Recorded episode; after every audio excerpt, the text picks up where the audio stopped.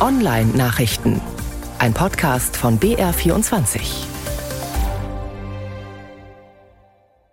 Microsoft bringt seinen Bot aufs Handy, seinen Browser Edge und eine Such-App für Android und iOS, die alle die künstliche Intelligenz vom ChatGPT nutzen sollen. Die hat Microsoft jetzt angekündigt.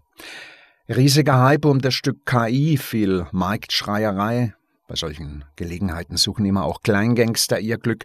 Sie richten vermeintliche Fangruppen für JetGPT auf Facebook ein, empfehlen Software zum Download, angeblich künstliche Intelligenz für einen PC, was es aber nicht ist, sondern ein Trojaner namens Phobo.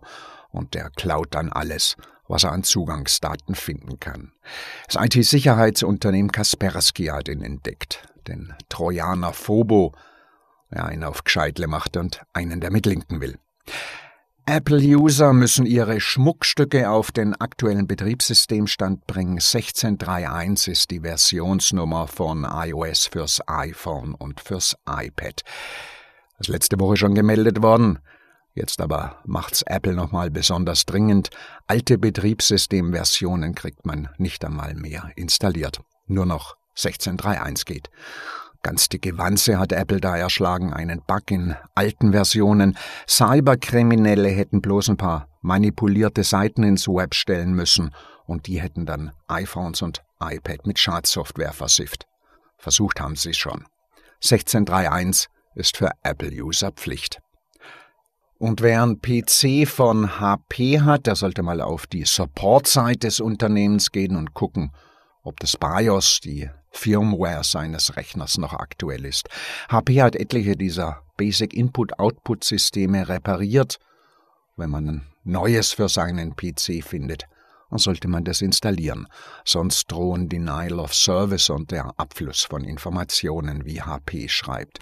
Code könnte ausgeführt werden, wo er nicht ausgeführt werden soll. Hm, also meistens Schadcode, der sowas macht. Kann fieselig sein, so ein BIOS-Update. Aber es lohnt sich. Stiftung Warentest hat Antivirensoftware ausprobiert. Testsieger geworden ist Anti-Virus Free for Windows von Bitdefender. Kostet nix und findet viel digitales Ungeziefer, sagt Warentest. Und davon gibt es einige. Man kann seinen PC also durchaus mit Gratis-Software gut schützen. Beispielsweise mit dem Defender von Microsoft, der ist bei Windows dabei. Braucht man nicht einmal was zu installieren. Der Stiftung Warentest allerdings ist dazu hibbelig, weil er öfters Alarm schlägt, auch wenn er gar nichts gefunden hat. Bei Warntest auf dem letzten Platz, gut ist er trotzdem, der Windows Defender von Microsoft. Und auf Platz 1 gelandet ist, wie gesagt, die kostenlos Software der rumänischen Firma Bitdefender.